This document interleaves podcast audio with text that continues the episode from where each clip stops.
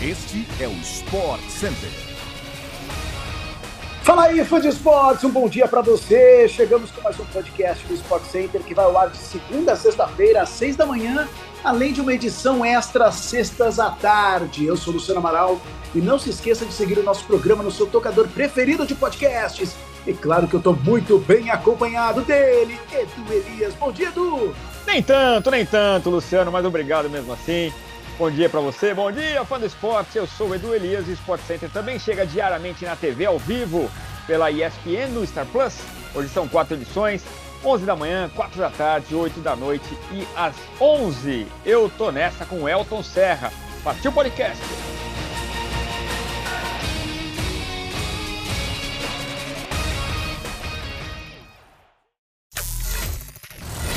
A CBF sorteou nesta terça-feira a ordem dos mandos de campo das finais da Copa do Brasil, jogos entre Flamengo e Corinthians nos dias 12 e 19 de outubro. O Flamengo vai ter a vantagem de decidir o torneio em casa, no Maracanã. O campeão leva 60 milhões de reais nesta final, enquanto o vice vai ficar com 25 milhões. Os dois já acumularam quase 17 milhas por terem avançado nas fases anteriores. Bom dinheiro, hein, Luciano? O bom dinheiro mesmo, né? E claro que todo mundo estava de olho aí no sorteio, que inclusive contou com a presença do técnico Dorival Júnior e do meia Diego Ribas pelo lado flamenguista. Já pelo lado do Corinthians estiveram presentes o técnico Vitor Pereira e o goleiro Cássio. Nessa edição, os dois rivais entraram só na terceira fase, assim como os outros times que disputaram a Copa Libertadores. O Timão passou por Portuguesa do Rio, Santos, o Atlético Goianiense e Fluminense. Já o Rubro Negro eliminou o Altos do Piauí o Atlético Mineiro, o Galo, o Furacão e também o São Paulo. O torcedor do Corinthians deve ganhar um treino aberto na Neoquímica Arena antes da grande decisão da Copa do Brasil, que acontece no Maracanã dia 19 de outubro contra o Flamengo. A confirmação desta tendência foi feita pelo presidente do William Monteiro Alves depois do sorteio dos mandos de campo. Jogar a segunda partida com a torcida a seu favor é um ponto favorável, porém, o retrospecto do Flamengo nas finais no estádio é negativo considerando torneios nacionais e internacionais. Ao longo da história, em 11 decisões no Maracanã, o time venceu 5 e perdeu 6. É, vale ressaltar que o Flamengo ganhou dois títulos no Maracanã como visitante, em 2006 na Copa do Brasil contra o Vasco e em 1992 quando bateu o Botafogo na conquista do Campeonato Brasileiro. Ao chegar à final contra o Corinthians, o Flamengo se igualou Cruzeiro como o segundo clube com mais finais na história da Copa do Brasil. Dono de cinco títulos, o Grêmio lidera a lista com nove decisões. As finais da Copa do Brasil serão realizadas no dia 12 de outubro, na Neoquímica Arena, e no dia 19 de outubro, jogo de volta no Maracanã. No segundo treino na França, o técnico Tite montou a seleção brasileira que vai enfrentar Gana em amistoso nesta sexta-feira no estádio Sion e La na atividade, o treinador colocou Éder Militão na lateral direita.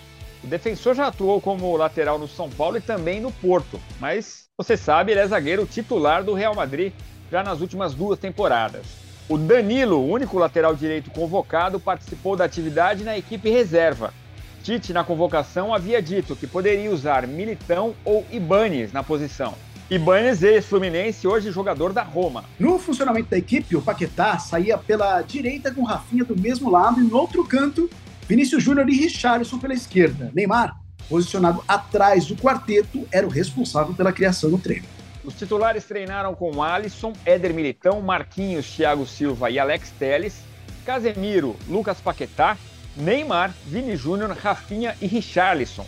Já os reservas atuaram no mesmo 4-2-4, com Ederson, Danilo, Ibanes, Bremer, Renan Lodge, Fabinho, Bruno Guimarães, Anthony, Matheus Cunha, Roberto Firmino e Rodrigo.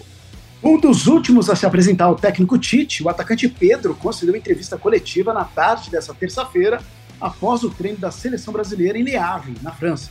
O centroavante, que vive uma ótima fase no Flamengo, lembrou de momentos difíceis que passou no clube. De acordo com Pedro, a fase ruim que viveu no Flamengo o fortaleceu mentalmente para conseguir dar a volta por cima na carreira e voltar a ser chamado pela seleção brasileira. No treino desta terça, Pedro não participou da atividade tática feita por Tite.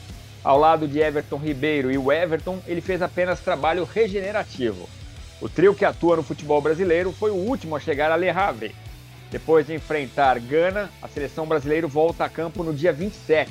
é terça-feira, contra a Tunísia, no estádio Parque dos Príncipes, em Paris. A segunda passagem de Luiz Soares pelo Nacional do Uruguai tem data para acabar. O presidente do clube, José Fuentes, afirmou que o atacante deixará o time depois do encerramento do campeonato uruguaio. A competição termina em novembro, antes da Copa do Mundo do Catar, e o uruguaio tem contrato com a equipe até o fim do ano. Soares voltou em agosto para o clube que o revelou para o futebol.